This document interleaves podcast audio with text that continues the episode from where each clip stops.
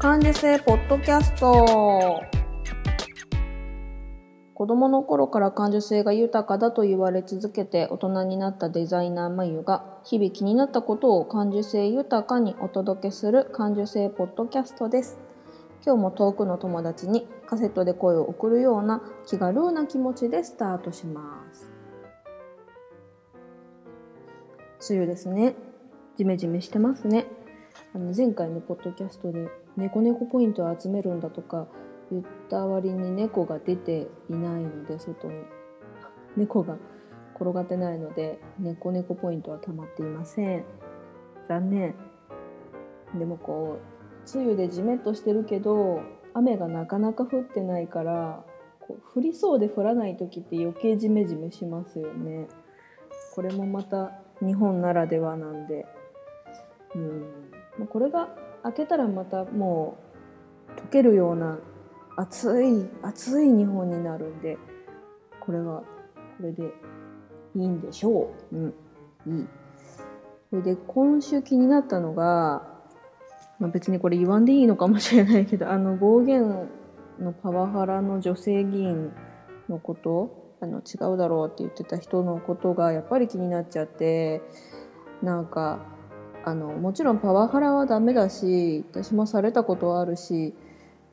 やっちゃいかんっていうことはもう大前提絶対ダメなんだけどもなんかあの女性の議員さんのね言葉ってあれ途中から心の声あの人の心の声に聞こえてきちゃっていたたまれない気持ちになったんですよね。うん、なんかああれです心もジメジメするっていうかね嫌だね。で なんかよっぽど心を詰めているとかのかなってなんかちょっとねちょっとかわいそうっていうかね思っちゃいました。なんか海外の学校出てたり高学歴だったりとかいろいろ言われたりしててすごいな女性でそんなに頑張ったんだなって思う一方であのそういう政治とか社会の大きい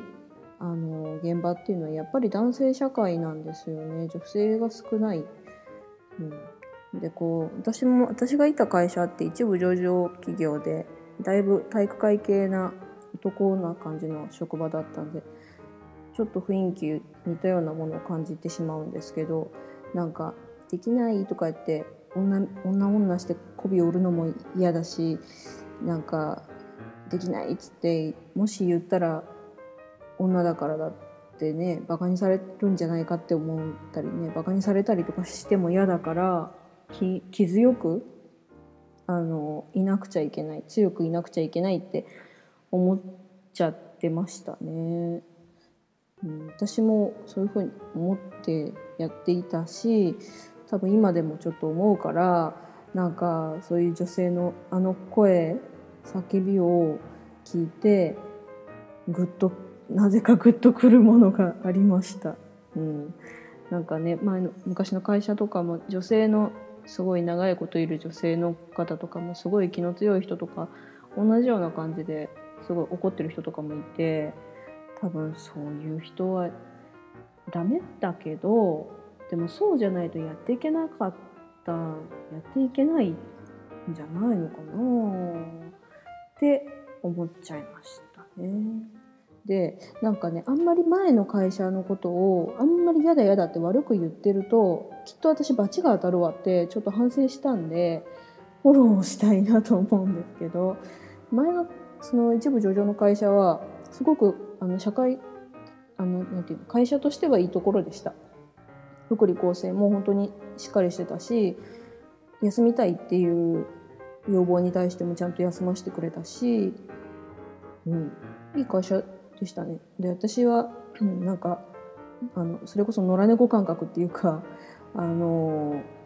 うん、荒れた生活をしていたところからポンと入れてもらったんであの入らなくちゃ社会会社に入ってお金を稼がないといけない状況になったっていうのもあったんですけど、うん、そういう風だったんであの入れてもらったことであのそういうしっかりした生活を与えてもらってお給料もちゃんと頂いて社会常識っていうのをたっぷりと学ばせてもらった場所でした。うんね、であの前あこの間また HSP の本を読んでたんですけど仕事とプライベートの境界をしっかりつけるようにって書いてあってやっぱりその境界線っていうのを持ちにくいんですよね。で仕事とプライベートの境界ってなんか一緒にするなみたいに言われるけどどういうことなんだろうっていうのは全然よく分かってなかったんですけどやっぱり本を読むことで、うん、そういう仕事とプライベートの線をつけなさいよっていうのがちょっと分かったちょっとハッとしました。で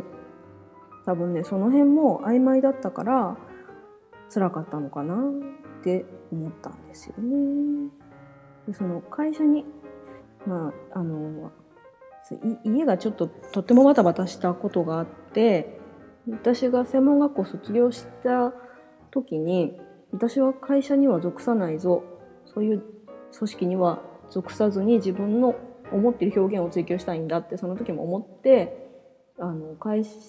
卒業してすぐには会社に入らなかった勤めなかったんですね。であのえっと障害者支援施設みたいなところでボランティアみたいな風にしてものづくりをさせてもらおうと思ってやったんですけどでもやっぱりお金もなければ経験もなくて知識もないってなるとやれることって本当になくってで、まあ、家の環境もちょっとごたごたしたことがあってまだ妹も学生だったっていうのもあって働かないとニッチもサッチもいかないっていう状況になったんですよ。でもうまあ頭の中もぐっちゃぐちゃで本当こういう会社に入れてもらったからこう志がとかそういうことじゃなくてもう稼がなきゃお金がないっていう風だったんですよね。でそういうプライベートと仕事の境界っていうのが曖昧なまんま仕事をしていたのもあって、うん、であの、まあ、そう自己肯定感っていう自分を大切にするっていう気持ちも低めだし、まあ、何かあったこと前にも話したけどすぐネガティブデータベースにプラグがペッて入っちゃうからあのすぐこう頼れる人にすぐにどっこいしょっと寄りかかってしまうし団体行動とかあの女子の集まりとか苦手なんですよ。なんか、うん、なんだけどやっぱ会社員っていうか社会に入ったっていうことはそういうのにも参加しないといけないのかなと思ってちょっと顔を出してポロッと言ったことがあっという間にやっぱり会社の中に広がったりとかこうなんていうの足が生え手が生えなんかいろんなものがトッピングされて思ってないようなことを言われたりとか勝手にこう噂が一人歩きするっていうような状況にもすごくなったりとかしてちょっとよくわからんこれなんだろうって思いながら仕事は仕事でわーっと来るんですよね。あの資料作成とかサンプル管理とか撮影の準備とか来シーズンのリサーチとか今シーズンの冊子書の作成とかを一気に全部がぐるっと回ってるような生活をずっとしてたんですよね。9年ぐらい。もうこれ考えてみたら結構大変だったよなと思って。でそう思ったら本当に人間関係いらん人間関係って本当いらんかったんだなっていうのを境界引きゃよかったんだなっていうのをすごく思いますね。で今フリーになってから34年経つんですけどその間にもやっぱりこう、まあ、今度自分がやりたいことをやるんだって言ったけど結局こうジタバタジタバタもがいてやってきたからそういう公私混同なんですよね境界なしで 全部こうひっくるめてわーっとやってきちゃったからちょっとここでズバッと仕切り直しズバッとスパッとしたいなって思いました。うん、人生とは常に学びですね。でこうねこう小学校保育園小学校中学校高校と頑張れ頑張れ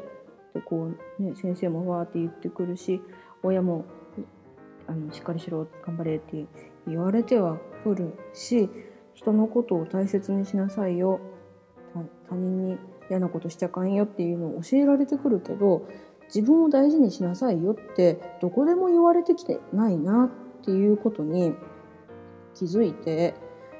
うんでもね大前提だから言わないのかな。でも言うこと大事ですね。うん、こう自分を大事にしなさいよがベースにあれば境界線って作れるのかな、うん、でも境界線あの本を読んでたらその子供の時にすごくこう言われてできた自分の価値観だとかそういうものに従って今生きるらしいんですよ大人をね。だからそういうあの時のこの縛られてるトラウマ子供の時に持ったトラウマっていうのを自分がまた育て直すことができるって書いてあって辛かったこととか思い出したくはないけどそれをあの本当はどうして欲しかったのかっていうのをきちんと育て直すんだっていうことが本に書いてあってなるほどと。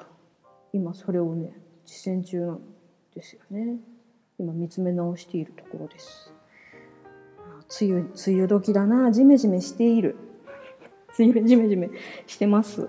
うん。だけど別の話だけどあの作っていた服がいい感じに出来上がってあの去年私病気する前にオーダーもらってた分だから本当1年ぐらいお待たせすることになって申し訳ないなって思うんですけどそれを試作で自分で作って数週間履いてるんですけどこれが結構いい感じで。パンツなんですけど股上は深めでちょっとゆとりがあってでもこうリラックスなんだけどダボダボしてあのだダサくないっていうかねあの だらしなくないいい感じのスタイリッシュなパンツになったなと思ってこう割れながらこう喜んでいますね。あの会社員で企業デザイナーをやっているとやっぱり自分のサイズ感じゃないものとかあのトレンドのものを先にやらなくちゃいけないとかその全体のラインナップを見ながら作る色を決めたりとかするからこう自分が満足するものってやっぱり作れないしそういうものは作っちゃいけないんですよね。で自分でじゃあ、うん、作ってみる一一から自分が作りたいものを作ってみるって思ったらなんかすごく簡単じゃなくって私何が作りたいんだっけ？ってそこですごく、うん、もやもやしてたんですよね。でまたあの公私公公私混同言えてない？してたりしたから こう人の目が気になっちゃってやっぱ褒められたいしあのいいねって言ってもらいたいからって思ってたら思った自分が作りたいものが何かよく分かんなかったんですけどこう今こう今自由に本当に自由にものづくりができる中で作ってみたパンツがすごくいいものができたって思えるからこれは嬉しいことです。うん、やっと満足できる服が作れたっていうのはね一つ突破口だなってこうしてると 本当にまた仕事とプライベートの境界は本当につけにくいなって思うんですけどこれはあの自分で徐々に見つけていくものなんだなと楽しく楽しくやっていくことなんだなって思います。でなんかあの本にね境界線っていうのをね意識的に作る方法として眼鏡をかけるのもいいぞって書いてあった書いてあったんですよ。だからねちょっと近々私眼鏡を買いに行こうかなと思っててなんか伊達眼鏡って流行ったでしょ？だけど私伊達眼鏡って嘘ついてるみたいな気持ちになって気恥ずかしくなってかけれないつけれないんですけどもうでもねあのあれなんていうの？PC 眼鏡ブルーライトをカットしてくれるっていうやつだったらあの眼鏡をかける理由にもなるしこらええわと思ってなのであの 近々眼鏡を買いに行ってこう境界線って思った時にピッと眼鏡をかけるようにしようかなというふうに思っています。はい。今日は何の話をしたんだ私？えっと、心の問題かな？心の話をしたのかな？境界線の話かな結局。